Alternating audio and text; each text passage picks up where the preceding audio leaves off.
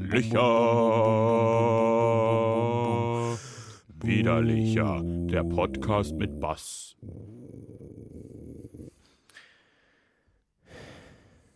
Hast du es aufgenommen? Ja. Gott sei Dank.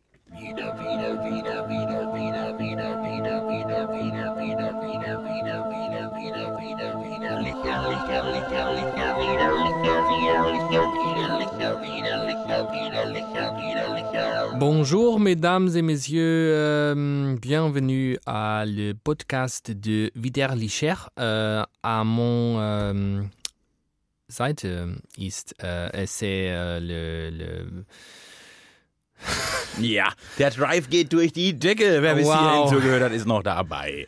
Wow. Also wer jetzt abgeschaltet hat, ich kann es euch nicht ver verübeln. Ich, Ich schalte jetzt mal- auch ab. Tschüss, David. Ich hatte mal französische LK. Ich dachte, ich könnte das jetzt hier einfach aus dem Ärmel schütteln. Stellt sich raus, der französische LK ist elf Jahre her. Ich hatte auch mal Deutsch-LK und kann bis heute nicht schreiben. So haben wir das geklärt. Ich versuche nochmal auf Deutsch. Hallo liebe Freundinnen und Freunde, herzlich willkommen bei einer neuen Ausgabe von Widerlicher und an meiner Seite der einzig wahre, der einzig wahre Badener, der einzig wahre Poet, der einzig wahre Mensch, Thiemen Glatt. Wie soll ich denn jetzt noch einen, einen auf den einzig wahren Menschen draufsetzen? Bei Badener wusste ich, was ich sage. Bei äh, Poet wusste ich, was ich sage. Der einzig wahre Mensch. Äh, an meiner Seite der einzig wahre Frankfurt Sachsenhäuser, der einzig, die einzig wahre Moderationsmaschine und der einzig wahre Gott. Das ist die Steigerung von Mensch. David, The Voice, Elf. Vielen Dank. Wow. Ja, äh, wir sind Hallo. wir sind hier, wir sitzen zusammen im widerlicher Studio und werden euch jetzt einen Podcast kredenzen, der einer Sachertorte gleichkommt. Das sage ich euch. Der wird süß und fluffig und voll Liebe und Zucker. Die Kirsche auf dem akustischen Sahnehäubchen. Und ich finde, gleich zu Beginn sollten wir vielleicht aus dem Sahnehäubchen eine Bierschaumkrone machen. Wir zwei haben natürlich zwei Licherflaschen vor uns und meine verkrusteten Augen sehen etwas, das ich schon lange nicht mehr gesehen habe. Insider will know. Was ist das für ein Geräusch? Ist es Nummer A eine Ziehharmonika? Ist es Antwort B eine kleine verrückte Affe in meinem Kopf? Oder ist es Antwort C die Flaschenöffner von Mandoline Buffale? Oder ist es alles drei? Zusammen. Es ist natürlich unser Flaschenöffner, Flaschenöffner. mit dem ich jetzt sofort mein Bier öffnen werde und äh, nicht wie in den vergangenen Folgen mit der ein Meter langen Eisen Eisenstange. Wir haben heute überlegt, ob wir der Oh. Eisenstange einen eigenen Instagram-Kanal Das macht man so, habe ich jetzt gelernt. Wir haben gelernt, dass, dass man den, dem größten Insight, übersetzt mal Insight, für Äh. Nicht-Medienmenschen, dem, dem größten Berührungspunkt, dem, dem, dem, worüber alle sprechen. Und ich glaube, es, äh, das, worüber alle sprechen, kann nicht wir zwei sein. Nein, das ist eine Äh, das, worüber wir äh, ein alle sprechen, kann seelenloser nicht, Stahlbolzen. kann nicht Inhalt dieses Podcasts sein. Nein, es muss wahrscheinlich die ein Meter lange Eisenstange sein. Wir hatten mal einen äh, widerlicher Fan hier ähm, in der Nähe dieses Studios und er meinte, oh, darf ich mal in euer Studio? Und ich so, okay, hast du noch nie ein Studio? Ja, darf ich mal die ein Meter lange Eisenstange sehen? Ich habe auch schon Mails bekommen, wo ist eigentlich die Eisenstange, als wir zu lange den Flaschenöffner benutzt haben. Aber sicher, licher. Prost.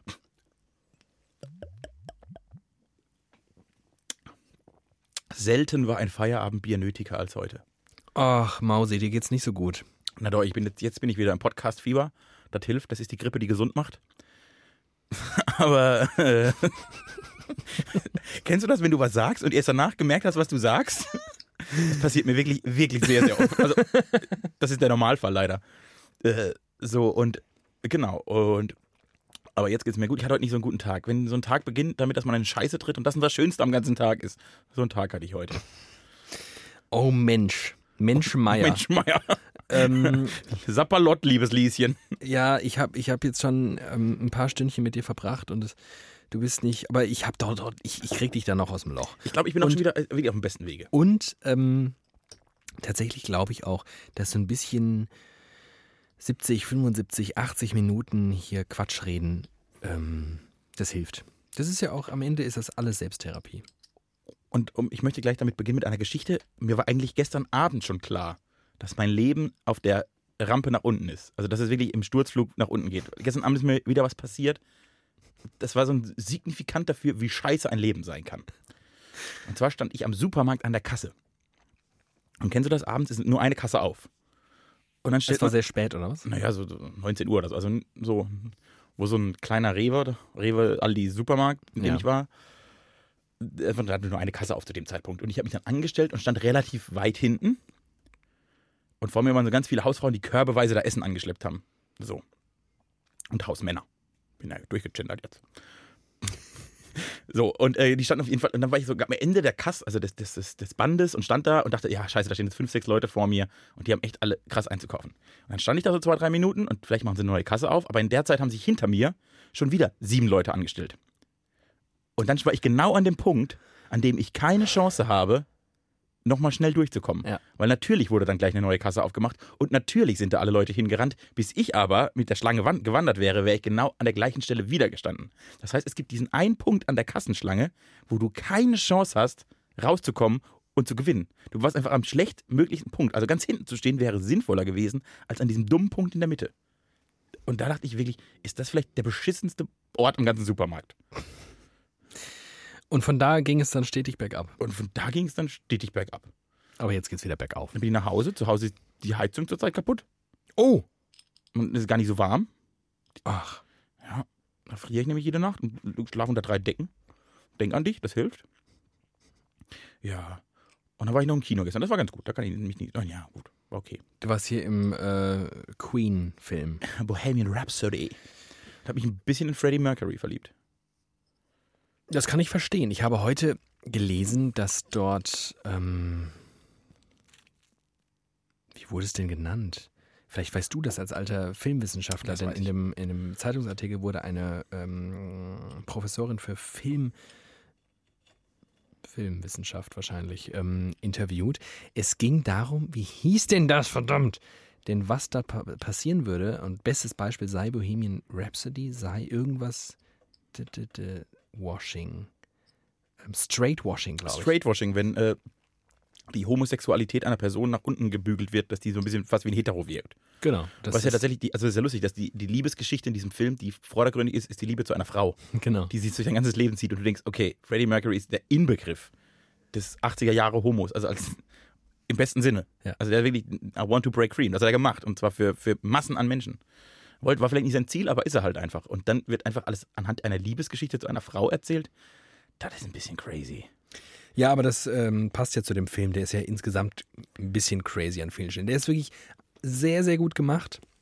Tolle Musik, sehr tolle Musik. Tolle Musik, unglaublicher Cast. Also wie gut haben die bitte. Also die sehen alle aus wie das Original, die bewegen sich wie das Original, die reden wie das Original. Mega geil.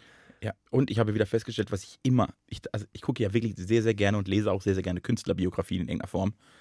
Und ich sitze dann halt eine Sekunde im Kino, er sagt einen Satz und ich denke, das ist wie ich. Das ist mein, Lebensfilm. Genauso bin ich auch. Natürlich stimmt das null, aber ich kann mich in diese Figuren am krassesten hineinversetzen, von allen anderen Kinofiguren, die es gibt. Da habe ich so, da fühle ich so mit. Das ist unfassbar.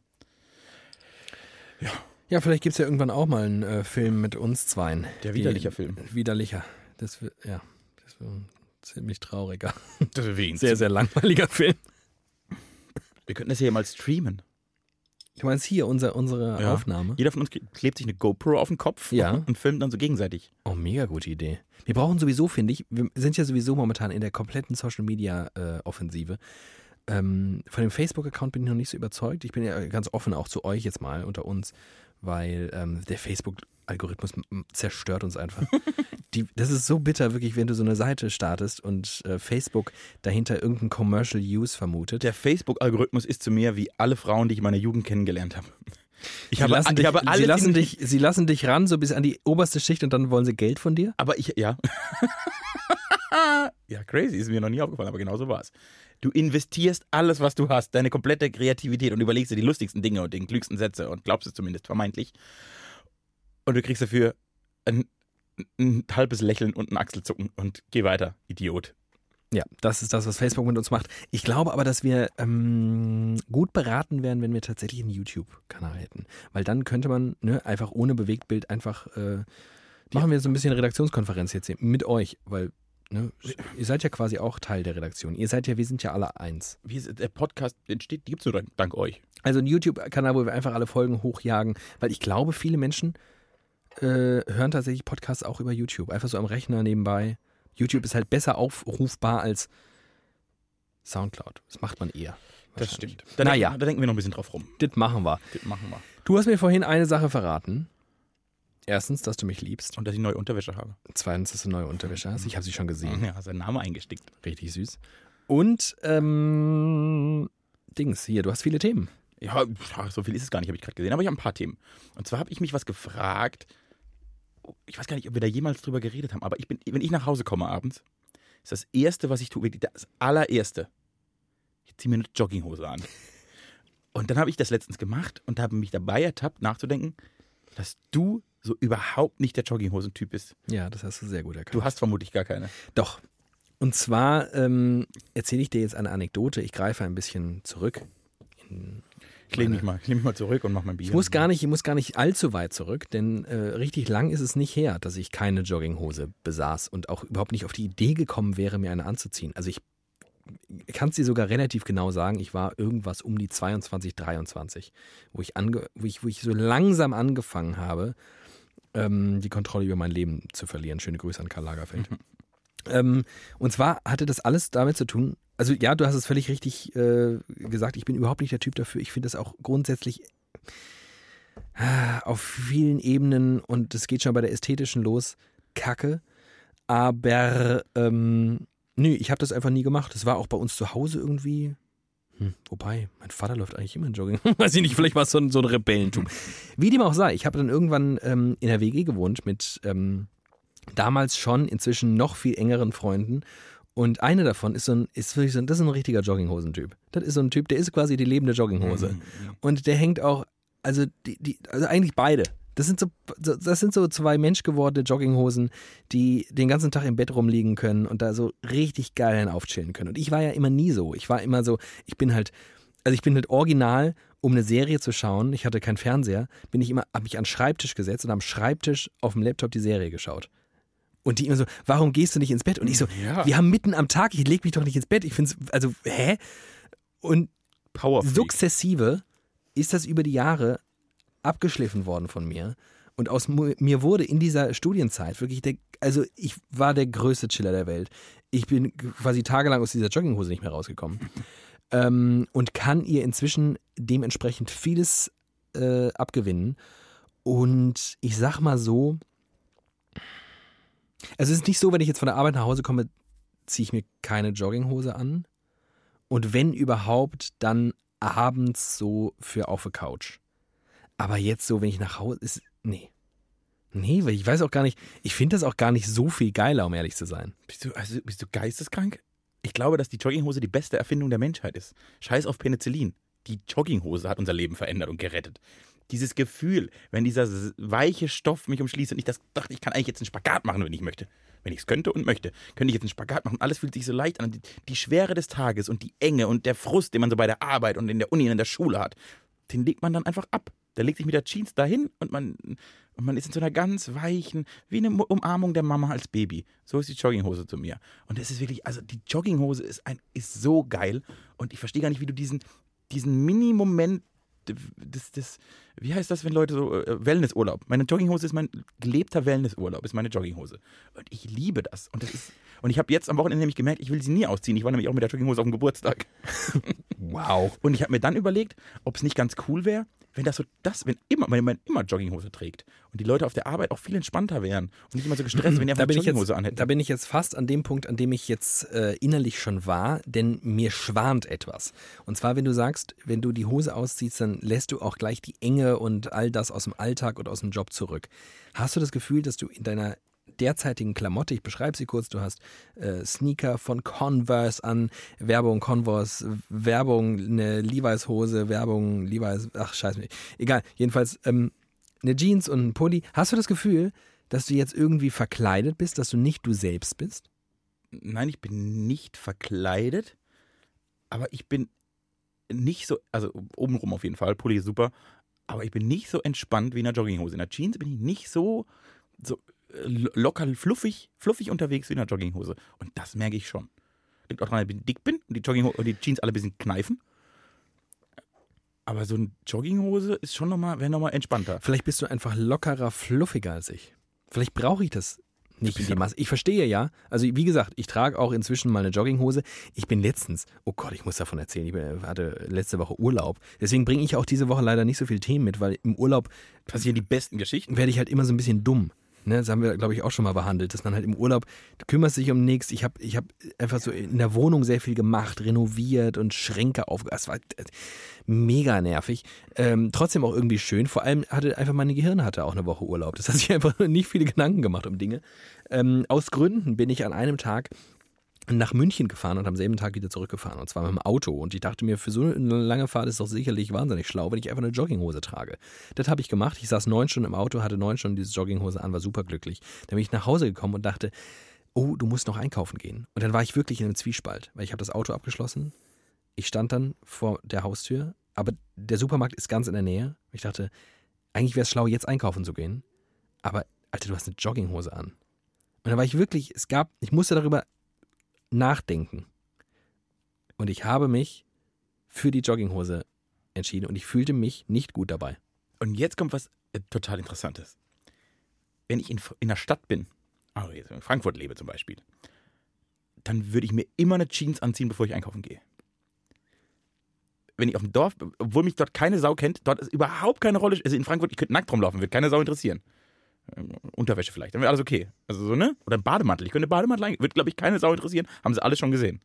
Auf dem Dorf, wo über alles geredet wird, wo sofort auffällt, wenn der eine den Schuh nicht richtig gebunden hat, würde ich sofort immer mit der Jogginghose einkaufen gehen, ist mir völlig egal. Und das ist jetzt total interessant, weil das sich eigentlich widerspricht. Aber ich glaube, das Dorf anders in meinem Kopf assoziiert ist. Das ist mehr so ein. Und weil das auch in, du in deinem Dorf ist ja quasi, du suchst ja, also du hast ja überhaupt gar kein Problem damit, wenn Leute über dich reden. Im Gegenteil. Ja, aber da wird auch nie, also ich, komme ich gar nicht auf die Idee, dass jemand über mich reden würde, weil ich eine Jogginghose anhat, anhabe. Das ist so, da, da läuft man halt so rum. so. Ich hätte gern, es wäre cool, wenn mein Dorf eine Jogging, also wenn es ein, so ein Vereinsoutfit vom ganzen Dorf gäbe und jeder aus diesem Dorf einfach so ein Jogging-Outfit kriegt und damit Das ist mir noch nicht aufgefallen. Ich war ja schon ein paar Mal da. Ähm, das hätte ich gerne, das wünsche ich mir. Also jedenfalls, nee. Also ich frage auch deswegen, ich, ich fühle mich einfach in der Jeans total wohl. Also wenn ich mich anschaue in der Jogginghose, sehe ich jetzt nicht den Typen, den ich gerne sehe, wenn ich in den Spiegel schaue. Ich sehe nie den Typen, den ich gerne sehe, wenn ich in den Spiegel schaue. Echt, ich habe noch nie in den Spiegel geguckt und gedacht, you're the man. Ich kann meinen traurigen Gesichtsausdruck nicht in Worte fassen. Das ist ja so traurig. Oh Mann. Das war nicht meine Absicht. Also nicht, dass ich in den Spiegel schauen würde und denken würde, you're the man. Ähm, David onaniert regelmäßig auf sein Spiegelbild. Deswegen sieht man immer so wenig, weil das ist schon, naja. Hast ähm, du wieder hier Creme an der Wand gehauen? Ja, ja. Ähm, aber, ja, also tatsächlich, ich finde das, ich finde äh, Jogginghose, ja, das ist nett. Ich brauche das nicht jeden Tag und ich bin tatsächlich nicht der Typ, der sich, der sich äh, sofort aus der Kluft werfen muss. Ähm, aber ich erzähle dir eine schöne Anekdote von einem guten Freund von mir. Und zwar ist der ähm, passionierter. Also ich bin ja wirklich, ich glaube, wenn man so eine prozentuale Skala an Spießigkeit erstellen müsste und 100 Prozent, dann bist du wirklich ein, ein Friedrich Merz. Und, dann, bist du, ähm, dann bist du 95. Nee, nee, ich bin, glaube ich, eine solide 55. Also ich bin ein bisschen Boah. über der Hälfte. Ja, ja, nee, ich würde sogar mehr, mehr sagen. Egal, egal. Also, dieser Freund, über den ich spreche, ich würde ihn mal auf einer, na schon, einer 80 Also aus meiner Sicht, für dich wäre dann wahrscheinlich 104. 104 ja. Ähm, jedenfalls, äh, der, der, legt wirklich sehr viel Wert auf äh, gepflegtes Äußeres und darauf, dass man sich auch irgendwie adäquat verhält in, in, aus, aus seiner Sicht in, in, in Situationen, in denen es das erfordert, wie auch immer. Ähm, er war sehr lange zusammen mit einer Frau, äh, die das hier und da anders sah. Ähm, und er war schon in Jugendzeiten mit ihr zusammen. Und sie lebten so knapp zehn Kilometer voneinander entfernt in zwei unterschiedlichen Dörfern im Ruhrgebiet. Und äh, er war noch nicht 18 und hatte aber einen kleinen Roller. Und er ist bei Wind und Wetter mit seinem kleinen Röllerchen, das war so ein 25er, ja, ja. über die Bundesstraße geknattert. Ne, ob es geregnet hat, geschneit hat, egal. So, irgendwann war er dann endlich da und er klingelte und sie machte die Tür auf. Und er erzählt das heute noch und findet es immer noch völlig normal, was jetzt gleich folgt. Wenn er sah, dass sie eine Jogginghose trug, drehte er sich um, bestieg seinen Roller und fuhr wieder weg. Weil er das als derartige Respektlosigkeit ihm gegenüber empfand, dass sie sich noch nicht mal in der Lage sieht, sich adäquat anzuziehen, wenn er schon den ganzen Weg kommt, dass er wieder gefahren ist. Nein. Ja. Alter. Finde ich mega gut. Und ich sag mal so, das spricht jetzt der 55-prozentige Spießer aus mir und du sagst vielleicht 70-prozentige. Ich kann, ich wäre nicht so radikal, weiß Gott nicht. Ja. Ich würde es wahrscheinlich noch nicht mal ansprechen, aber ich kann es in Teilen nachempfinden. Es gibt Frauen auf dieser Welt, die finde ich in Jogginghose und Kapuzenpulli am attraktivsten. Wenn die die Tür damit aufmacht, laufe ich rein und denke, geil.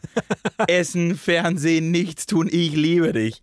Das ist wirklich, es ist das, das, also nackt in Unterwäsche und dann auf Platz drei der erotischen Outfits kommt sofort Jogginghose, Kapuzenpulli, ein Zopf oder so. So richtig, richtig, richtig für einen Netflix, Netflix ein Chillabend.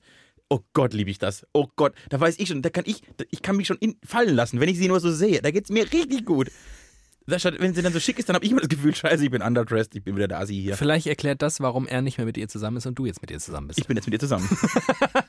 sie kocht sehr gut.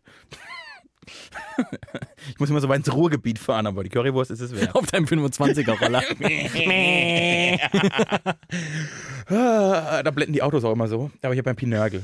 Das hat, das hat Menschen sehr amüsiert und sie haben gesagt, wie dumm ich doch bin, dass ich das nicht kannte. Ich wurde am Wochenende gemaßregelt, wie dumm ich doch sei, dass ich das nicht kannte. Bin wie der dümmste Mensch, der auf der Welt rumläuft, was eigentlich mit mir los ist. Ich brauche Lebenshilfe. Die hast du hier. Wöchentlich, jeden Mittwoch, 0 Uhr, folgt die neue Oh, habe ich ich Therapiestunde noch, von Team Salat. Ja, bitte. wir haben noch ein zweites Thema, das mich beschäftigt hat. Schon mehrere Wochen und ich habe es auch heute artikuliert in meinem Kopf. Was sagen Computerspiele, die wir in unserer Jugend spielen, über den Menschen aus, den wir heute sind? Das heißt, kann ich Menschen danach clustern, was für Computerspiele sie gespielt haben? Oder kannst du, ziehst du Erkenntnisse aus den Spielen, die du einst gespielt hast, für dein heutiges Leben? Story behind. Ich habe heute mit jemandem gesprochen, die immer Sims gespielt hat. Ja. Und das dann so, und die, die macht das heute noch so einrichten und und ja, und dann dachte ich, das ist ja lustig, das, vielleicht sind alle Menschen, die Sims spielen, so. Okay, das ist total geil. Das ist total geil. Ich habe jetzt, ich habe hab ein bisschen gebraucht, weil ich überlegen musste, was ich überhaupt so für Spiele gespielt habe. Also würde ich nämlich anfangen. Wir erzählen mal auf, was wir gespielt haben und versuchen das dann so weiterzuentwickeln. Ja. Also ich bin relativ spät tatsächlich in, in, in dieses ganze Business eingestiegen. Ich hatte verhältnismäßig früh einen Computer, aber hatte darauf nur ein einziges Autorennspiel. Und zum Beispiel da geht ja die Story schon los, weil ich bin ja wirklich ein, Narr. ein Autofreak. Ähm, aber ich glaube, das war ich einfach da schon. Ich glaube, ich war als Kind halt noch ein viel größerer Autofreak als heute. Das heißt, es war einfach klar, dass ich da ein Autorennspiel drauf hatte. Was ich aber abgesehen von Autorennspielen gespielt habe, und zwar konsequent, waren so Jump-and-Run-Nummern. Ich habe Commander Keen gespielt. Kennst du das noch? Boah, war das geil. Ich will das heute. Also, wenn irgendjemand da draußen weiß, wie man so Commander Keen heute noch auf einem normalen Laptop, Mac, Windows, egal, ich kaufe mir dafür, ich kaufe mir dafür nochmal einen Rechner. So geil ist dieses Spiel. Ähm, das habe ich wirklich bis zum Erbrechen gespielt. Äh, Ich habe sehr viel Moorhuhn gespielt. Ähm, oh Gott, da war ich auch sehr gut. Da war ich so richtig absurd gut. Ich hatte so Highscores, die wirklich absurd sind. Ähm, aber in der Regel am meisten Spaß haben mir gemacht Jump-and-Run-Spiele. Und ich habe schon eine küchenpsychologische Analyse dafür. Jetzt gleich parat. Ist mir sofort in den Kopf gekommen. Aber vielleicht, Mir auch. Also sollen wir zuerst dich analysieren? ja, vielleicht macht das Sinn, weil wir gerade ja, da sind. Ja. Ich liebe es, schnell irgendwo zu sein. Du bist der sprunghafteste Mensch, den ich kenne. Ja, mir hat letztens jemand, ähm, ein, ein Kollege und ein damaliger Chef von mir, gesagt, ähm, naja, äh, du bist im Jahr eh nicht mehr da. Und ich gucke ihn so an, ganz erstaunt. Wer entlassen? Und dann sagt er, "Pff, ich kenne niemanden, der sich so oft verändert wie du. Und ich fand's krass, weil ich das Gefühl hatte, Das finde ich aber nicht. Du veränderst dich genau, nicht. ja eben, ich finde ich jetzt gar nicht. Also ich mache ähnliche Dinge, aber ja, in unterschiedlichen Rollen vielleicht. Aber ähm, ja, ich, aber zumindest bin ich schnell so in, ich liebe es schnell zu sein. Ich hasse Langsamkeit, ich hasse Warten, ich hasse Du bist auch sehr schnell gelangweilt. Das muss ich, man schon sagen. ich bin überhaupt nicht geduldig. bin, und das ist, das passt zu einem Jump and Run. Das passt zu diesen ganzen Spielen. Wie heißt nochmal das geile Spiel, wo man so, ähm, wo man so, so springen muss, wo, wo von hinten so eine große Rolle auf einen zu äh, rollt. Indiana Jones. Nein, wie heißt der? Fuck, dieser kleine Kobold. Hugo. Hugo. Ja. Oh, Hugo, der gab es im. Fernsehen, da konnte man mit Stimme richtig, steuern. richtig. Sowas habe ich halt gespielt. Weil äh, da, da kannst du nicht langsam sein, da kannst du nicht warten, da kannst du nicht überlegen. Und ich liebe es, wenn ich nicht überlege, sondern einfach mache. Und jetzt ist ja das, jetzt ist das Spannende. Das, müsst, das kann ich leider nicht analysieren, das finde ich aber total interessant.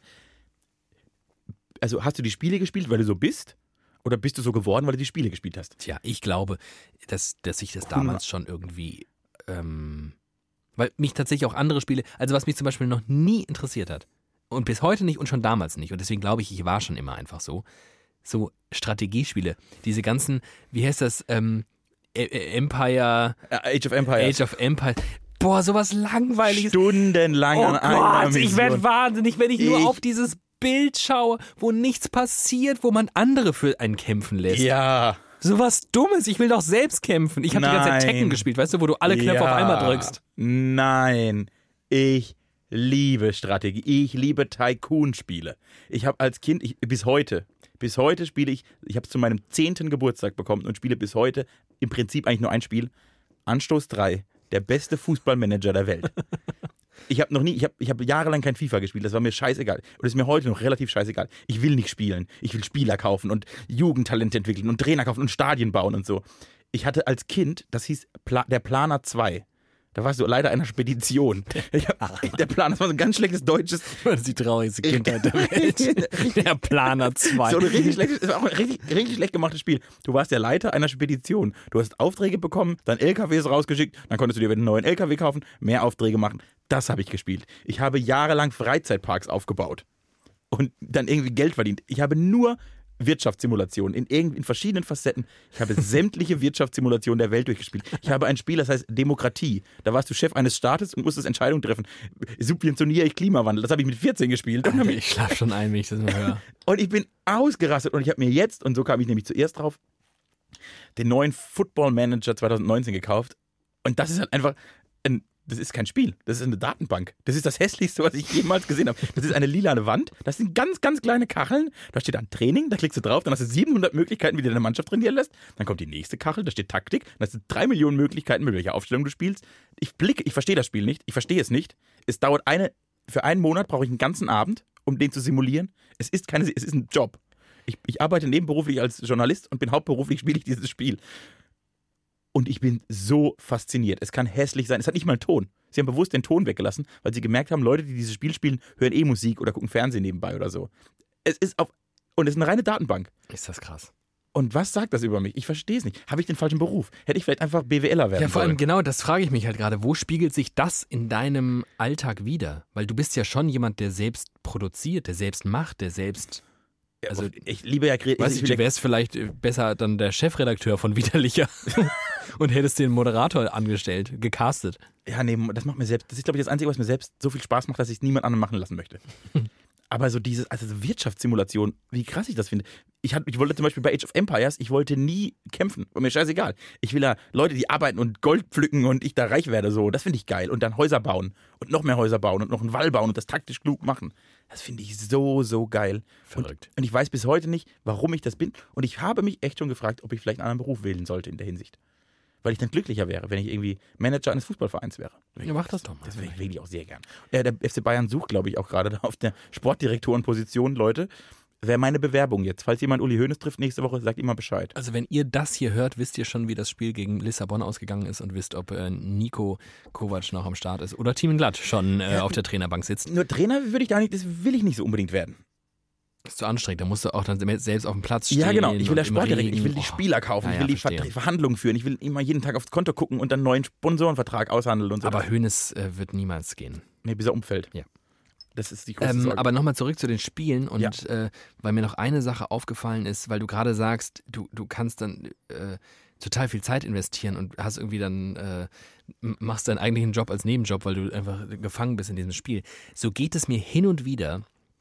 Ähm, und zwar, wenn ich ein Spiel spiele, und zwar heißt es Gran Turismo, ist ein, ein, ein Autofahrsimulator. Also es ist kein, es ist kein äh. Arcade-Ding, wo man einfach ne, Gas gibt, vor der Kurve irgendwie ein bisschen bremst und dann links und rechts fährt, sondern es ist wirklich sehr, sehr realistisch. So realistisch, dass wenn man normal Gas geben würde im Stand, das Auto einfach durchdreht und schleudert, weil so du halt nicht Gas geben kannst mit einem 600 PS Auto.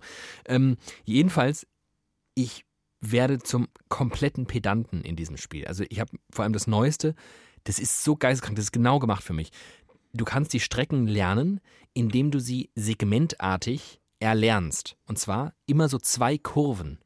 Und dann lernst du, du guckst dir erst ein Video an. Und ich mache das pedantisch. Ich gucke mir erst ein Video an, wie man diese zwei Kurven ideal fährt. Wo der Bremspunkt ist, wo die Ideallinie ist, wie weit du auf die Curbs kannst, ohne an Grip zu verlieren. Ich gucke mir das mehrfach an, dann fahre ich. Und dann fahre ich so lange, und das ist auch ganz essentiell, bis ich die Goldmedaille habe. Das heißt, in der vorgegebenen Zeit für die Goldmedaille. Es gibt noch Silber und Bronze. Und ich kann nicht den nächsten Streckenabschnitt fahren, bevor ich nicht die Goldmedaille habe. So, und dieses ganze Unterfangen kostet mich, ich glaube, ungelogen, hat mich, gekostet- ich habe sehr, sehr viel gespielt, mindestens drei Wochen, um alle Strecken dieses Spiels so zu erfahren. Von daher, das ist noch mal eine Seite. Ja, auf der einen Seite liebe ich es schnell und komm, schnell irgendwie, was habe ich denn so für ein Spiel? Ähm, Uncharted zum Beispiel habe ich, habe ich auch ziemlich durchgespielt, weil das auch, das ist sehr schnell, du kannst einfach schnelle Entscheidungen treffen und am Ende ist es auch nicht so mega schwer. Das, das kommt mir sehr gelegen. Und auf der anderen Seite dieses, mich wirklich in die Perfektion hineinfuchsen. Aber ganz wichtig, ich muss es selbst machen, ich muss es selbst ausführen. Ich muss selbst am Ende die perfekte Runde auf der Nordschleife hinlegen und denken, was bist du eigentlich für ein geiler Typ? Und dann ist halt der Spiegel wieder da, naja, wo dann? Und dann ist der Spiegel vorbei. Ja, nee, ich möchte gerne der Manager von was sein. Also zumindest in Spielen. Im echten Leben bin ich gern der, der gemanagt werden soll. Aber was auch geil ist, ich habe ja Du meine musst auch gemanagt werden. Absolut. Du hast dein wahres ich habe meinen ja im Kalender Griff. nicht im Griff, ich habe meine Finanzen überhaupt nicht im Griff. Ich wüsste, ich, ich weiß nie, wie viel Geld ich auf dem Konto habe. Nie. Ich weiß nie, wann was abgebucht wird, wann wir Gehalt kriegen. Das sind Dinge, die ich weiß ich alles nicht. Ich kann dir in meinem Spiel genau sagen, wann welcher Spieler wie viel Geld im Monat bekommt. Das ist Du pervers. bist einfach mega strange. Ich bin wirklich, ich mache für die Marktforschung, Medienforschung keinen Sinn. So. Haben wir das geklärt. Aber das ist ein spannendes Thema, ne? Wie so Computerspiele, wie das unterschiedlich ist und was da Leute so draus machen. Und also zum Beispiel war ich nie, nie so ein, wie heißt das? So ein Shooter-Game-Typ. Oh nee, das war ich auch nicht. Also da das Einzige war GTA. GTA, Okay, ja. gut, GTA Classic. ist so über die Nische hinausgewachsen. Das muss jeder gespielt haben. Ja. Auch irgendwie cool. Ja. Aber so irgendwie dieses Ganze, ich kenne das alles auch gar nicht. Final Fantasy haben bei uns, glaube ich, ganz viele gespielt. Kann ich nie was mit anfangen. Null. Wie hieß nochmal dieses eine Spiel, was alle, diese krasse Ego-Shooter, den alle gespielt haben? Counter-Strike. Counter-Strike. Oh Boah, Gott. ey, Denn 17 Variationen haben da Leute Spiele gekauft. Also die, meine besten Kumpels so in der Schule haben das früher halt so krass gesuchtet und halt äh, auch online und die haben ja dann irgendwann mal Steam installiert, damit auch. ich das auch spielen konnte. Und es war immer so, ich wurde gerespawnt ne, nach dem Tod, bist du dann wieder da und original drei Sekunden später habe ich von irgendwo einen Headshot bekommen und ich wusste, ich habe noch gar nichts gesehen, ich habe mich noch nie ein einziges Mal umgedreht, weil ich erstmal wieder die Tastenkombination. Überhaupt am Computer zocken, mega dumm. Ich bin so ein Konsolenguy. Ja, nee, bei so Simulationsspielen, die ich spiele, so wird das Computer super, weil es eh eine Datenbank. Ja. Aber sonst auch äh, alles, was irgendwie nur ein bisschen Action haben soll. Ich war zum Beispiel, also ich bin ja ein Nintendo-Kind. Ah ja, das hatte ich nie. Ich war ein richtiges, also Super Nintendo hatte mein Bruder. Da war, klar, Super Mario World spiele ich heute noch, kann ich jeden Geheimgang, spiele ich blind durch. Wahnsinn. Super Mario Kart und Super Mario Kart auf dem N64. Die, da- danach ist die Spieleindustrie in sich zusammengebrochen. Super Mario Kart N64 ist ein, also äh, So, und da würden die jetzt alle zustimmen. Und zwar alle, ich habe noch gar nichts gesagt. dass es das geilste Spiel ist, das es gibt. Ja. Klar, und vor allem in der Gruppe und so, mega lustig, mega geil. Und es gibt aber noch ein, ein besseres. Es gibt ein Spiel für den N64, was, aus, was den Spaß von Super Mario hoch 5 macht. Mario Party. Ach ja. Mario Party, was ich, wir haben Nächte durchgespielt, Mario Party.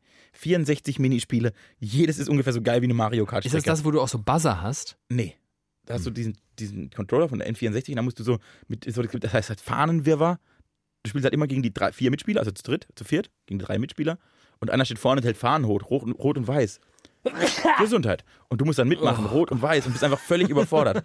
Oder du musst irgendwie äh, irgendwann eine Strecke paddeln und dann ganz schnell mit dem Joystick drehen und wer das zu schnell schafft. Was wir bei Mario Party durchgedreht sind, das habe ich noch nie erlebt. Genau. Also danach habe ich ganz lang gar nichts gespielt und dann halt Computerspiele. Und irgendwann vor kurzem habe ich mal mit FIFA angefangen auf Playstation und so. So, und stellt sich raus, irgendwie kann man deine äh, Computerleidenschaft gar nicht so richtig anwenden auf dein wahres Ich. Überhaupt nicht und schon gar nicht irgendwie, das macht in sich keinen Sinn. Bist du vielleicht nicht in deinem wahren Ich? Vielleicht bin ich nicht in meinem wahren Beruf. Vielleicht solltest du ähm, eine Heuschrecke werden. Immobilieninvestor. So, und dann kommen wir zu der Entscheidung meines Lebens am Ende meines Abiturs, als ich tatsächlich, es gab zwei Möglichkeiten, zwei Wege, die ich gehen konnte. Und das eine wäre ein BWL-Studium oder so ein geisteswissenschaftliches Verrücktes wie Filmwissenschaften, das ich dann endlich, letztendlich studiert habe. Und ich frage mich manchmal, ob der Thiemen von heute die gleiche Entscheidung treffen würde wie der Thiemen von damals. Der war halt, der war halt so Anfang 20 und äh, hat noch nichts von der Welt gesehen und hat sich wirklich gefühlt wie der größte Künstler auf dem kleinsten Dorf der Welt und dachte, ja, ich kann doch, also BWL ist ja wirklich mega langweilig, das kann man ja, das machen ja alle, die, also da haben ja auch wirklich viele gemacht, die ich einfach nicht cool fand und so. Und ich möchte was Cooles aus meinem Leben machen, ich will jeden Tag Spaß haben und ich studiere nur noch, was ich will und habe dann Filmwissenschaften studiert. Und Filmwissenschaften war an sich auch ein super Studiengang. Er war so ein bisschen ziellos. BWL wäre ich, vermutlich wäre ich jetzt BlackRock, der Referent von Friedrich Merz wäre ich vermutlich jetzt geworden. Oder der Chef. Ähm, ich kann dir die Antwort nicht geben. Ich glaube aber, dass du mit der anderen Option ähnlich unzufrieden wärst. Weil ich glaube, du bist einfach ein zerrissener Charakter. Und das meine ich gar nicht so schlimm, wie es klingt, sondern ich glaube, in dir ist einfach beides vielleicht gleichwertig, glaube ich aber gar nicht. Ich glaube, du bist schon ganz gut aufgehoben, da wo du bist. Das beruhigt mich. Und, hier, und was hat diese Entscheidung hat dazu geführt, dass ich heute mit dir hier sitze? Also war sie richtig. Das glaube ich allerdings auch. Oh Gott, oh Gott, oh, mit wem, oh Gott. Ach, ja, also Mit wem würdest du den Podcast mit, mit, mit wem würde ich überhaupt, also oh Gott, oh Gott. Ähm, Wir waren gerade bei Friedrichs Merz. Friedrichs, Friedrichs Merz. Das Merz, Merz Friedrichs. genau, des Merzens Friedrich. Kommt zum nächsten Thema, das ich mir aufgeschrieben habe. Oh, möchte nicht über Friedrich mehr. Wir reden auch überhaupt nicht über Friedrich Merz. Ich habe ich habe die Frage weitergedreht, wie das moderne Journalisten so machen. Oh, Und zwar aus einem anderen Blickwinkel. jeden Tag bloppen uns entweder Jens Spahn, Friedrich Merz oder AKK, Annegret Kamp-Karrenbauer. Das ist wirklich der schlimmste Name der Welt. Der lebende äh, Zungenbrecher. So, Annegret Kamp-Karrenbauer. Kramp. Kramp-Karrenbauer. So, okay. Äh, entgegen und versuchen in naher Zukunft Bundeskanzlerin oder Bundeskanzler zu werden. Das ist, glaube ich, dein erklärtes Ziel. Kann man so Genau, sagen. AKK möchte Bundeskanzler So. werden, Friedrich Merz Bundeskanzler. Und so wie das aktuell in der Presse so wirkt, gibt es eigentlich noch diese drei Möglichkeiten. Andere Kan- Kanzler kann es gar nicht geben. Finde ich nicht gut. Alle drei nicht. Machen mich alle nicht glücklich. Insgesamt machen mich keine Politiker glücklich. Deshalb habe ich mir überlegt, wenn wir uns jetzt einen Bundeskanzler wünschen dürfen, aus der ganzen Welt, eine Person, von der wir denken, ich glaube, du wärst der beste Bundeskanzler aller Zeiten. Wen würdest du da wählen? Muss er noch leben? Oh, das wäre hilfreich. Helmut Schmidt ist eine schlechte Antwort.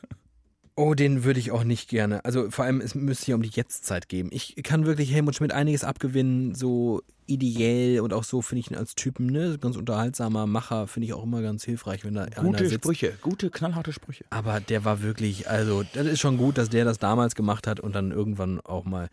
Also das Problem war ja, dass er irgendwie nicht die Schnauze halten konnte und immer noch so getan hat, als könnte er im Jahr 2017 immer noch alles besser als alle anderen. Und das glaube ich von Helmut Schmidt nicht. Also, ich. Ähm, Nee, darfst du auch jemand, jetzt überleg dir mal auch von mir so einen Toten. Nee, ich, ich habe einen Lebenden. Ich Ja, habe jemanden, super. den halte ich für, für ideal. Äh, das ist nur so wahnsinnig naheliegend. Das ärgert mich ein bisschen. Es ist so ein bisschen so eine, so eine Lamo-Antwort. Aber ich, ich glaube fest an sie. Deswegen kann ich.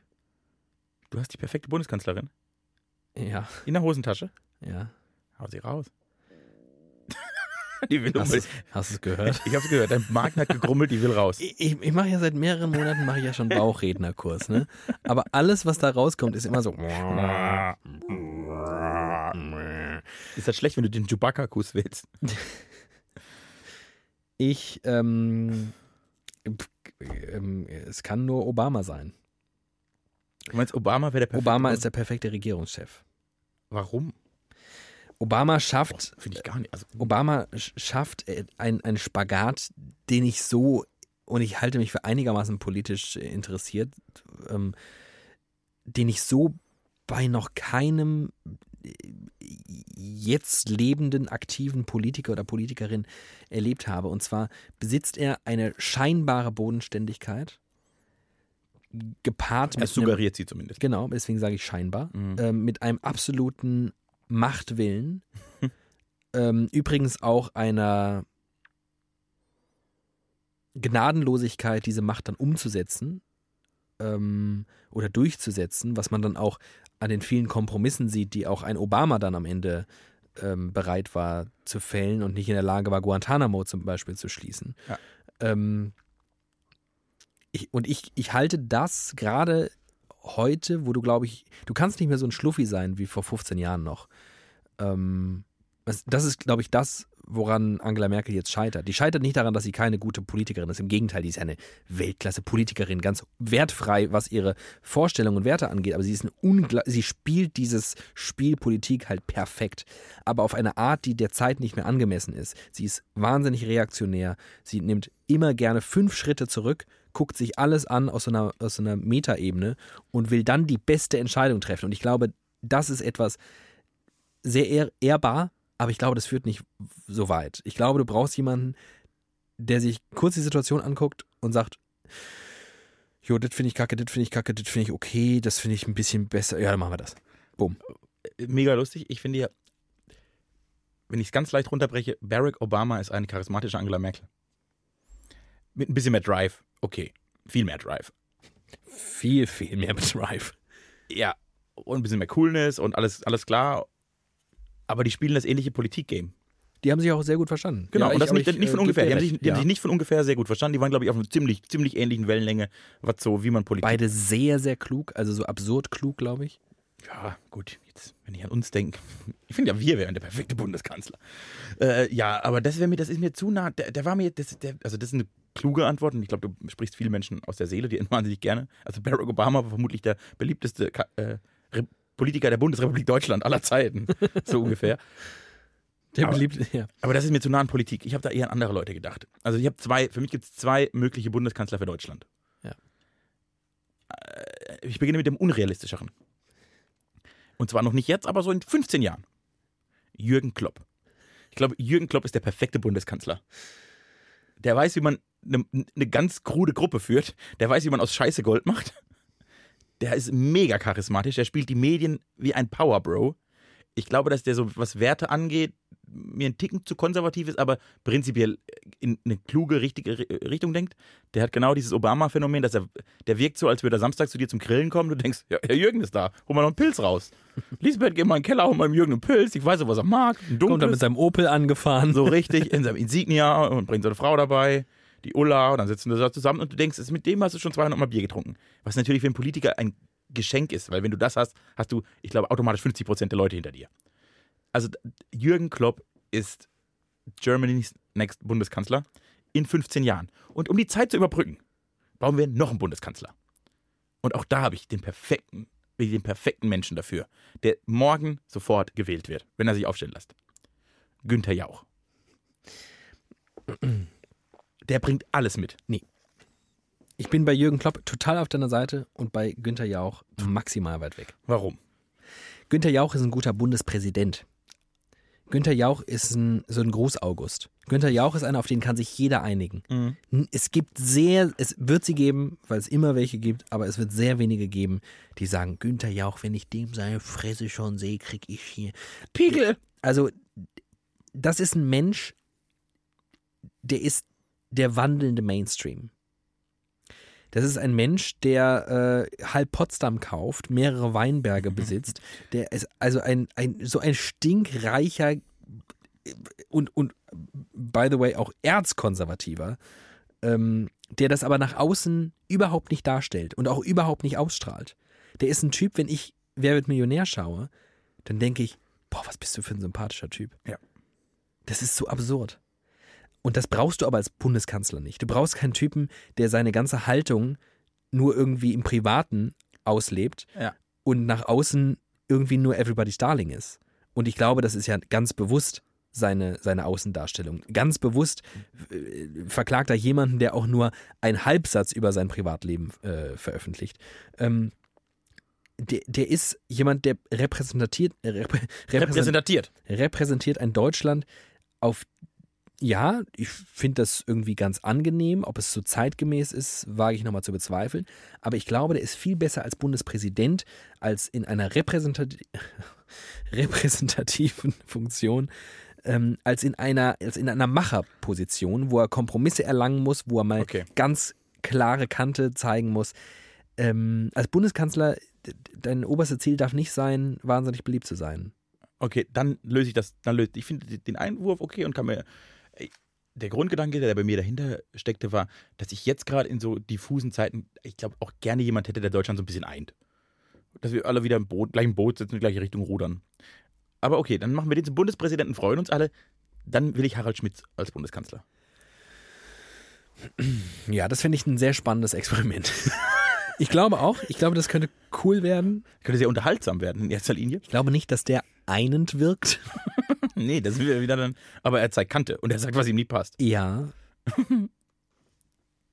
Das ist eine spannende Frage, ob man, ob man in den Zeiten, wo sich alles spaltet, jemanden braucht, der wieder eint oder im Gegenteil jemanden, der so viel ähm, Haltung zeigt, dass sich an dieser Haltung wieder eine äh, bedeutende Mehrheit zusammenfinden kann. Und ich glaube, ich, also logischer äh, wirkt das Erstere, ich glaube, das Zweite ist es. Beim ersten, wenn du jetzt Günther Jauch zum Bundeskanzler machen würdest, hättest du das Macron-Phänomen. So, alle finden den erstmal ganz cool und jung und fre- also der, der macht uns alle glücklich und da macht er halt Politik, wie alle anderen auch Politik gemacht haben und drei Jahre später laufen die Gelbwesten auf der Straße rum und zünden die Häuser an. Weil halt dann sich nichts verändern wird. Günther Jauch wird nichts verändern. Ja. Und wenn du dann so einen Harald Schmidt hast, der, wie ich glaube, zumindest in die richtige Richtung denkt, der es vielleicht schaffen würde, mit seiner Art so die Massen zu mobilisieren, Genau, ich für, glaube. die, für, die, für die richtige, für die, in die richtige Richtung zu denken. und vor allem eine Masse mobilisieren, die momentan überhaupt nicht mobilisiert ist. den guten alten SPD-Wähler. Exakt. Der gute alte Ein SPD-Wähler. alter Freund Den wir Podcasts. eigentlich schon lange zu Grabe getragen haben, den es gar nicht mehr gibt. Aber jetzt kommt Dr. Der Harald seit Schmidt und Folge 19 reanimiert. tot ist. Wenn ihn jemand noch reanimieren kann, dann der Late-Night-König Deutschlands, der, der der SPD ein fernsehtechnisches Zuhause gab, jahrelang. Also Sat 1, ich glaube, das S stand für SPD. Äh, Harald Schmidt, der, der kann sie nochmal beleben. Wenn jemand die SPD retten kann, dann Harald Schmidt. Richtig gut. Ich bin sehr zufrieden. Bist du zufrieden? Und dann kommt Jürgen Klopp und macht das, schießt, bringt uns noch zu- zur WM. Super. Cool, ne? Haben wir auch, auch geklärt, wer Bundeskanzler wird. Haben wir ja erklärt. Heute, heute, heute ist so ein richtiger Ab Arbeitstag. Richtig abgeschrubbt, die Themen von der Wand.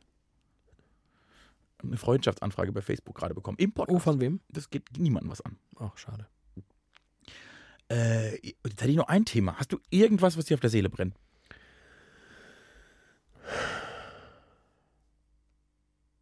Ich habe so zwei Themen, die könnte ich einfach so ein bisschen.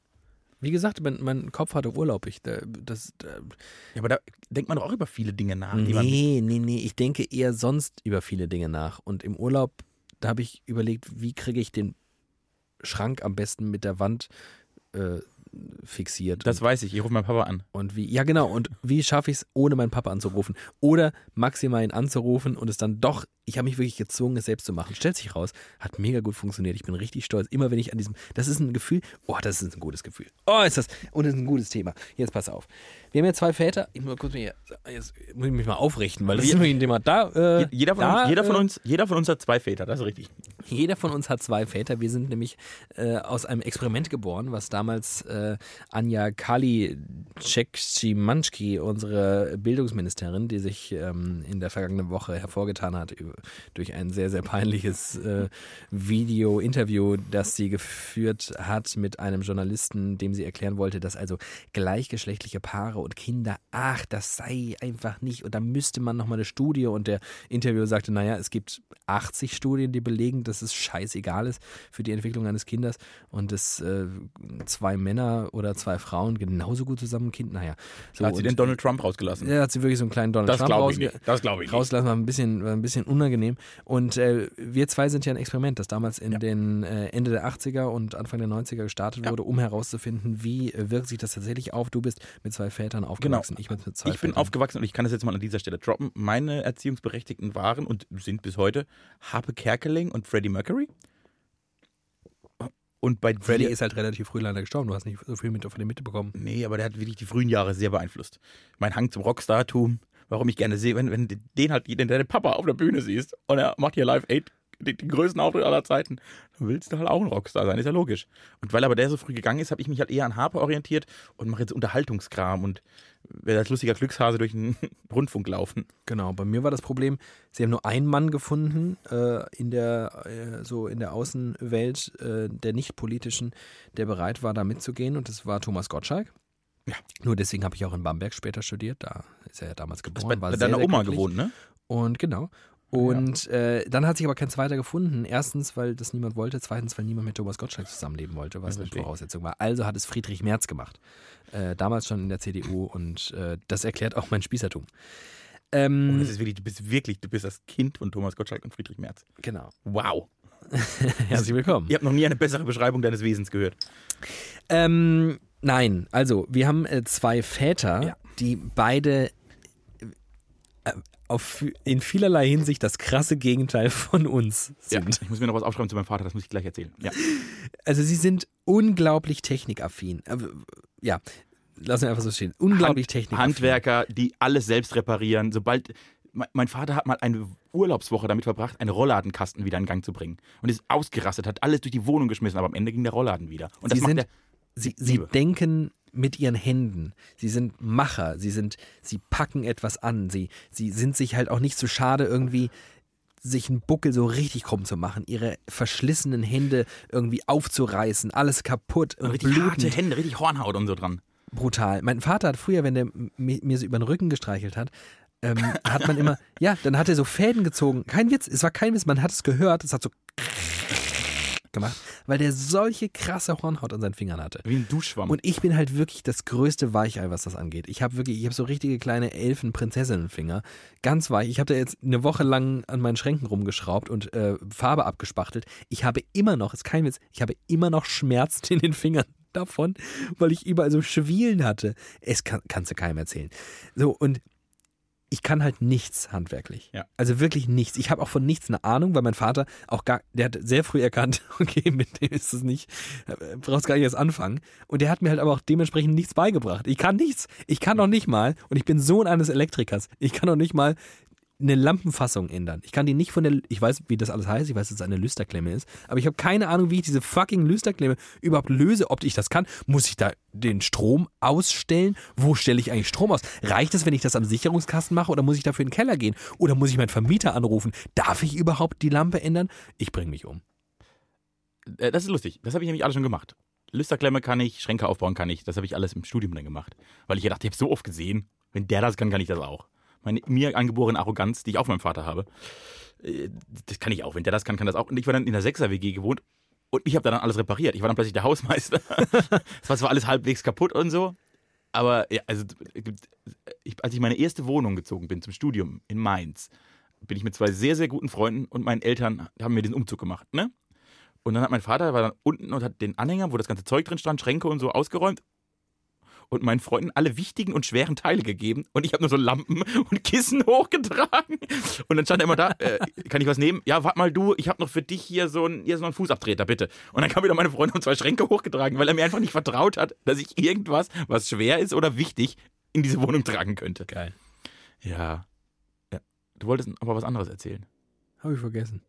Äh, äh, du hast den Schrank aufgebaut, ohne an deinen Papa zu denken. Ja, genau. Ich habe. Äh, Und dann warst du richtig stolz ich hab, Ja, genau. Ich wollte, den, ich wollte den Schrank aufbauen, kann ich ihn auch. Aber ich wollte ihn so geil an der Wand festmachen. Der Ah, ist mit 2,40 dem- Meter hoch. Das kann ich nicht. Und ich wollte den an der Wand festmachen, weil mir das zu gakelig war. Denn jetzt kommen wir an ein anderes großes Problem. Ich bin durch den geborenen Handwerker, der mein Vater ist, zu einem unglaublichen Pedanten geworden. Na gut, ich bin aber auch ein Spießer und Sohn von Ja. Friedrich Merz, von daher. Aber ich hasse es, wenn ich- bin einfach ein Pedant. Also ich, ich finde es einfach, ich finde es einfach scheiße, wenn so ein bisschen Tapete absteht. Ich finde es scheiße, wenn eine Steckdose nicht mega akkurat parallel zum Türrahmen verortet ist.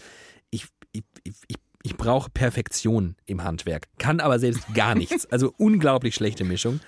Ähm, zumindest war es äh, einigermaßen gut, solange ich mit meinem Vater unter einem Dach gelebt habe, aber jetzt inzwischen schwierig.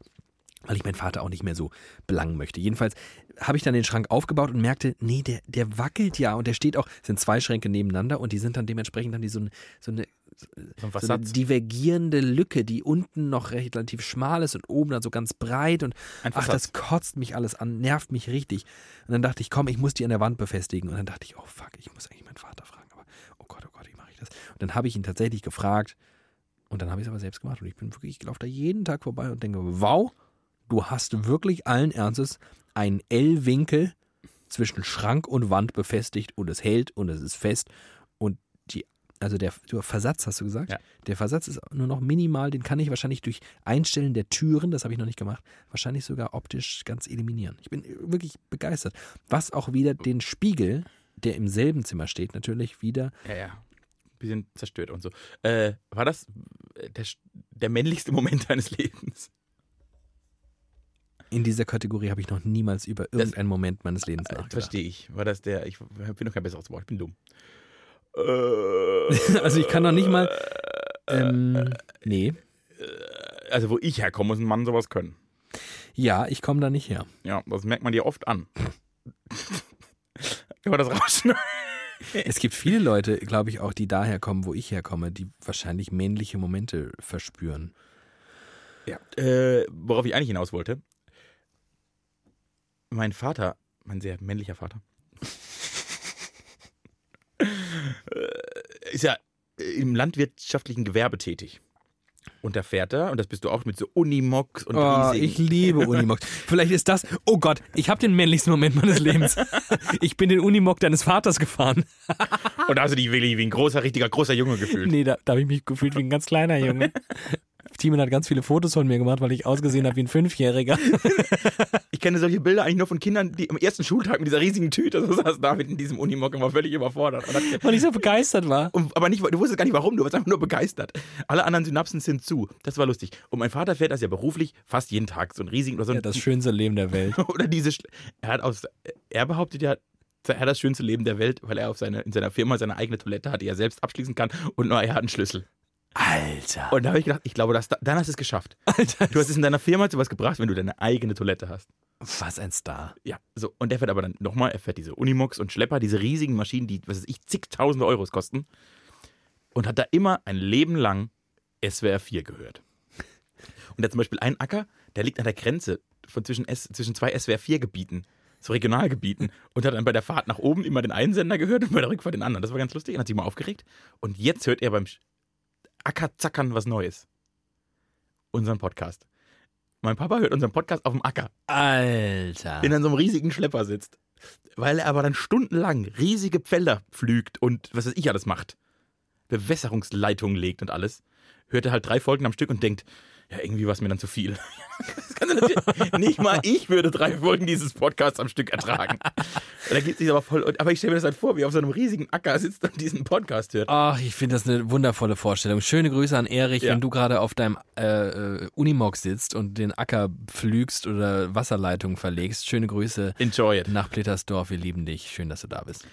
Ja, mega lustiges Bild. Ein richtig lustiges Bild. Ich muss mal da, da will ich mal ein Foto von machen. Jeder, das ist ein Podcast hört. Ein Foto machen von wir Podcast hören. Ja. äh, Gibt doch diese neuen, drückt man drauf und kriegt einen Ton. Ich hatte früher so Karten zum Geburtstag, da war auch ein Ton drin. Sowas will ich, von meinem Papa. Kann mir das jemand bauen? Danke. Äh, ich, hatte mein, ich hätte noch ein letztes Thema, das mich zurzeit umtreibt. Was hältst du von Adventskalendern? Schön, wenn sie jemand für mich macht.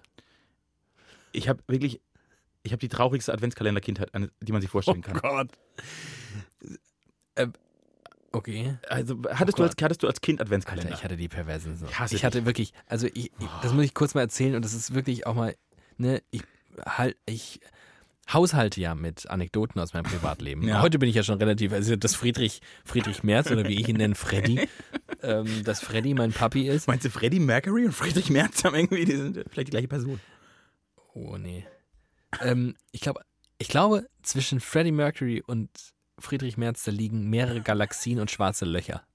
Das ist wirklich, also ich Ja. glaube, dass keine Überschneidung, in nichts. In gar So dieser nichts. Kontrapunkt. Nennen Sie das Gegenteil von Friedrich Merz, Freddie Haben Mercury. wir Gott und den Teufel Gott und den Teufel. auf Erden? Also, ähm, Der Gott ist schon ist aufgefahren Gott in den Himmel. ist Der, der, der aufgefahren ist in den Himmel. Äh, Der andere ist in der, in der Hölle des, der Finanzen gefangen. Gott, oh Gott, oh Gott. Ähm, nein, ich muss wirklich sagen, ich hatte den unfassbarsten Adventskalender aller Zeiten. Und zwar war der nicht nur handgemacht und zwar mega aufwendig. Der war von einer der besten Freundinnen meiner Eltern aus einem. Wobei, nee, pass auf, das war anders. Mein Vater hat aus einer Holzplatte so ein Piktogramm eines Tannenbaums gesägt. In so 1,40 mal 1 Meter. Also sehr groß. Ne? Ja. Die äh, beste Freundin meiner Eltern hat dann einen grünen Samt darüber gespannt und per Hand Säckchen genäht Oh Gott. und die an diesem samtgrünen Tannenbaum aufgehängt. Und jetzt geht's los, pass auf. Ich habe ja als Kind äh, keine Süßigkeiten gegessen. ich war ein sehr komisches Kind. Waren überall Wurstbrote drin? Fun Fact: Später, äh, erst waren die Sachen drin, von denen ich gleich erzähle. Später, also im Teenie- Teenie-Alter, waren da tatsächlich sowas, so, so Pfefferbeißer und sowas auch drin. Ja. Aber ich habe als Kind, und das kannst du wirklich keinem erzählen, das ist so pervers. Die haben mir, ich habe zu Advents jedes Jahr eigentlich ein Lego-Technik-Auto bekommen. Oh Gott. Und pass auf, jetzt war in jedem Sack war, waren ein paar Teile und ausgeschnitten der dazugehörige Teil der Anleitung. Das heißt, ich habe in 24 Tagen ein Lego-Technik-Auto zusammengebaut. Jeden Tag ein paar Teile. Das war das geilste, das ist eigentlich das Highlight des Jahres gewesen. Der Dezember war der geilste Monat der Welt, weil da war der Adventskalender, da ist mein Geburtstag und Weihnachten und da war noch, Sil oh Gott, das Silvester, ne? Also wie geil dieser Monat war, dieser Adventskalender. Alter, unfassbar. So, und jetzt kommt meine traurige Episode. Du warst einer dieser Freunde, die ich besucht habe und gehasst habe im Dezember. Die wirklich, es gibt ja, es gibt so, es gab einfach Freunde, da haben sich Leute wirklich Mühe gemacht, denen einen richtig geilen Adventskalender zu schenken. Oder zumindest so einen Playmobil-Adventskalender zu kaufen oder einen Lego-Adventskalender oder halt, ne, ist auch, oder einen coolen Adventskalender. Jeder hatte einen coolen Adventskalender. Wirklich jeder. Ich hatte, glaube ich, jahrelang keinen, gar keinen. Und dann so, wenn meine Mutter das schlechte Gewissen gepackt hat, so einen mit Schokolade. Und die mag ich ja gar nicht. Ich mag ja keine Kinderschokolade. so. Äh, Ich hab, ich hab, Adventskalender lösen in mir Trauer aus. Weltschmerz, alles. Und ich wollte immer, immer als Kind, ich wollte immer einen Playmobil-Adventskalender. Ich hatte wirklich Massen an Playmobil und da kam immer die Werbung bei Super RTL damals. Und ich bin in diese Läden rein und die standen natürlich immer pervers an der Kasse positioniert. Und ich wollte einfach immer einen Playmobil-Adventskalender. Ich habe bis heute noch nie einen bekommen. Ich will heute auch keinen mehr, aber das ist wirklich, Adventskalender sind die traurigste Episode meiner Kindheit. Und jetzt ist wieder diese Zeit, wo in meinem Umfeld Leute über Adventskalender reden. Und irgendwelche Partner bauen, basteln für ihre Freundin oder Freundin für ihre Freunde so einen persönlichen Adventskalender, überlegen sich irgendwie 24 Bilder zum Ausschneiden oder whatever, so persönliche Dinge und legen so viel Liebe in diesen Adventskalender. Und jedes Mal, wenn einer einen schönen Adventskalender hat, kommt dieser kleine Junge in mir raus und beginnt zu heulen. Das ist unglaublich traurig. Und weil du ja eigentlich so eine sehr erwachsene Kindheit hattest, habe ich vielleicht die Hoffnung gehabt, dass du einfach nie einen Advent, weil da, da glauben wir nicht dran. Dass, Ja, das ist auch tatsächlich lustig. Das passt es würde, so ganz es, würde, es würde viel besser zu mir und meiner Familie passen, einfach keinen Adventskalender Ja. zu haben. das glauben wir nicht. Und auch nicht zu, so zu eskalieren, weil meine Eltern, ich behaupte ja heute immer, dass meine Eltern und ich, ich würde sagen, ab meinem siebten oder achten Lebensjahr eigentlich wie eine WG gelebt haben. Wir haben uns so gesehen, morgens und abends, so haben ein kurzes, kurzes Update gemacht, was war heute so los, alles klar, jo, ciao. Also das war so sehr, es war auch sehr freundschaftlich, sehr, sehr, auch, auch sehr eng. Ich bin Einzelkind, ne? Da hat man mit seinen Eltern eh nochmal ein anderes Verhältnis. Aber das war nicht dieses, dieses fürsorgliche, betreuende. Ich war einfach sehr früh sehr selbstständig und für meinen eigenen Scheiß verantwortlich. Was dazu geführt hat, glaube ich, dass ich einfach zum Beispiel nie gelernt habe zu lernen oder nie gelernt habe, Hausaufgaben zu machen. Die habe ich einfach nie gemacht, weil ich das nie, da war nie jemand, der zu mir gesagt hat, mach die Hausaufgaben. Ich habe die einfach nicht gemacht und dann und den Kampf mit Lehrern bin ich sehr gerne, äh, da bin ich gerne in den Ring gestiegen. das war der deswegen- Bonus. Der Bonus auf den nicht gemachten Hausaufgaben war der Streit mit den Lehrern. genau. Also Das war eine Win-Win- ich brauchte, ich brauchte tatsächlich, das klingt, das klingt doof, aber ich brauchte auf eine Art meine Eltern ganz oft nicht, für die gefühlt andere Kinder ihre Eltern brauchten. Ähm, und aber trotzdem, und deswegen, das stimmt, ähm, passt das eigentlich nicht, dass ich dann diesen eskalativen Adventskalender bekomme. Passt überhaupt nicht in deine Kindheit. Also so wie ich Ähm, dich und deine Familie passt das nicht ins Bild. Ist natürlich mega geil, also wirklich eine geile Geschichte auch. Oh, der ist immer noch geil. Und immer noch? Nee, nee, nee. Es hat noch relativ, also bis in meinen, ich, ich, lustig, es korreliert mit äh, dem Beginn meiner Jogginghosenphase. Das Ende des Adventskalenders. Haben dich deine Eltern nicht mehr ernst Wo, genommen? genau. Da warst du dann dem- plötzlich ein Kind und hast keinen wo Adventskalender mehr die gekriegt. Kontrolle über mein Leben verloren habe, gab es keinen Adventskalender mehr. Ich habe aber noch bis ins Studium hinein, habe ich noch Adventskalender bekommen. Ähm, oh Mann, ja. Ich habe mir dann Äh, im Studium ja selbst meinen Adventskalender geschenkt. Das ist richtig traurig. Ja, ich meine diese Facebook-Adventskalender. die Ach dann- so. Ja, äh, kann man dir folgen bei Facebook? Äh, man kann, ich habe ja letztes Jahr auch keinen gemacht, ne? Also man kann ja kurz erzählen, ich habe fünf Jahre lang jedes Jahr an- Weihnachten, weil ich Musikmensch bin, der Musik liebt und Texte gerne liebt und habe ich einfach einen Adventskalender gemacht, wo ich jeden Tag ein mm, Lied, das mir im Jahr 2018 oder damals 2013, 14, 15, 16 wichtig war und dann halt irgendwie ein Text, was ich mit dem Lied verbinde, eine Anekdote, eine Geschichte, irgendwelche essayistischen Gedanken, alles mögliche, was mir dazu einfiel, halt geschrieben. Das wurde immer ein bisschen länger und hat am Ende so eine, seine Form gehabt.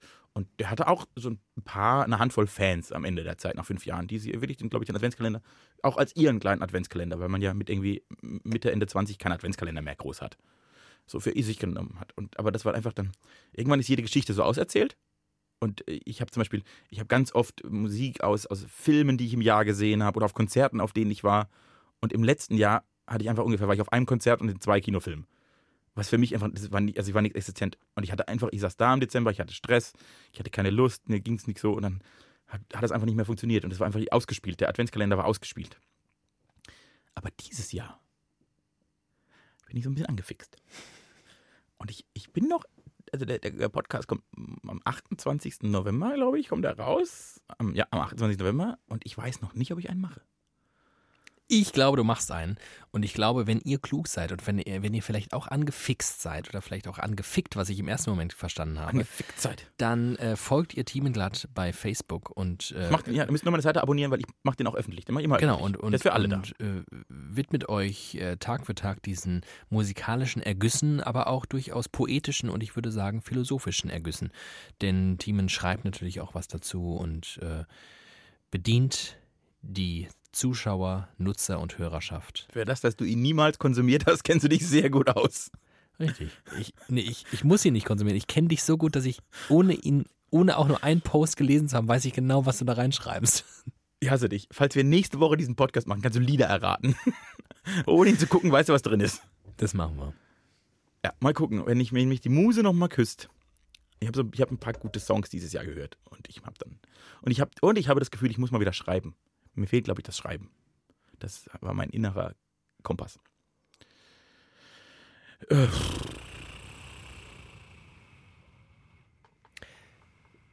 Es fühlt sich nach einem Ende an. Hörst du den Wind durch die Fenster unseres heruntergekommenen, schäbigen, alten Studios wehen? Den Regen an den Scheiben herabtropfen? Und auch hier ins Studio hinein, denn unsere Decke ist leider undicht. Über uns ist ein anderes Studio, da nehmen sehr erfolgreiche Podcaster auf. Wir können es ja an dieser Stelle verraten. Fest und Flauschig wird über uns produziert. und weil die sehr ähm, oft pinkeln und einfach ja, laufen lassen. Jan und Olli, ähm, das wisst ihr vielleicht nicht, wir sind ja ein Podcast, wir schneiden ja nicht. Nee. Jan und Olli produzieren ja immer über mehrere Tage viele Stunden aneinander und schneiden, machen ja nur so ein Best-of. Ja, deshalb ist er auch so gut. Und äh, deswegen ist er überhaupt nur so gut und so erfolgreich.